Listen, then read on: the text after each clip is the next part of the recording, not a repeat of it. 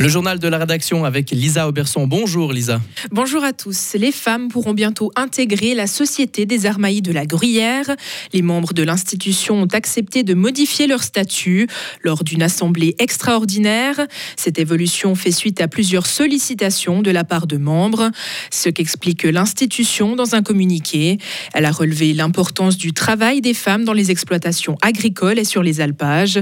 La modification devrait se concrétiser l'an prochain. La chasse au loup est plus difficile qu'imaginé. C'est ce que déclare Pascal Vunier, le président de la Fédération valaisanne des chasseurs. Il met en garde contre les faux espoirs placés dans la régulation des loups.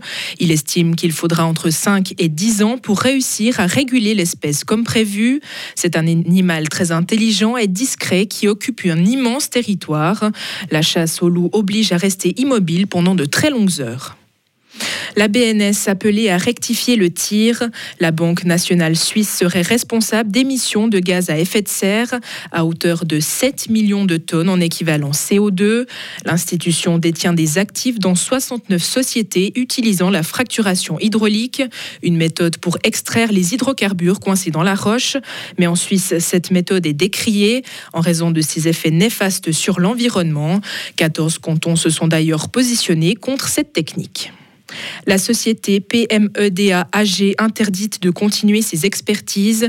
Elle n'a plus le droit de procéder à des examens médicaux, médicaux pour les offices AI cantonaux, ceci en raison de graves lacunes. Plusieurs médecins qui ont travaillé pour cette entreprise figurent pourtant toujours sur la liste des experts. Les responsables de la Commission fédérale d'assurance de qualité des expertises médicales comptent se pencher de plus près sur cette affaire. Les familles d'otages sont arrivées hier à pied à Jérusalem. Une marée de drapeaux israéliens et de portraits ont envahi l'autoroute. C'est plusieurs milliers de personnes qui ont parcouru ensemble la dernière étape du périple qui a commencé mardi à Tel Aviv. Les familles veulent des réponses du gouvernement israélien. Celui-ci est sous pression après l'annonce de la mort de deux otages ces derniers jours. Une qualification en poche mais sans la manière. L'équipe de Suisse de football s'est qualifiée hier soir pour l'Euro 2024 prévu l'été prochain en Allemagne. Elle a fait match nul un partout face au Kosovo. Depuis plusieurs semaines, le niveau de jeu présenté par la formation de Murat Yakin inquiète, même si l'essentiel est acquis.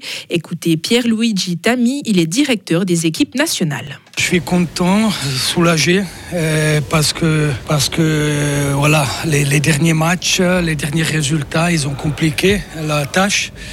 Et aussi ce soir, on, se complique encore les choses parce qu'on avait telle d'occasion pour, pour tuer le match, mais on n'était pas capable de le faire et puis tout va souffrir. Mais le fait qu'on a rejoint notre premier objectif, le plus important, comme je, comme je l'ai dit, je suis content et vraiment soulagé.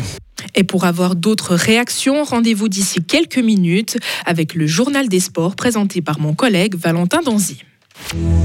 Retrouvez toute l'info sur frappe et frappe.ch.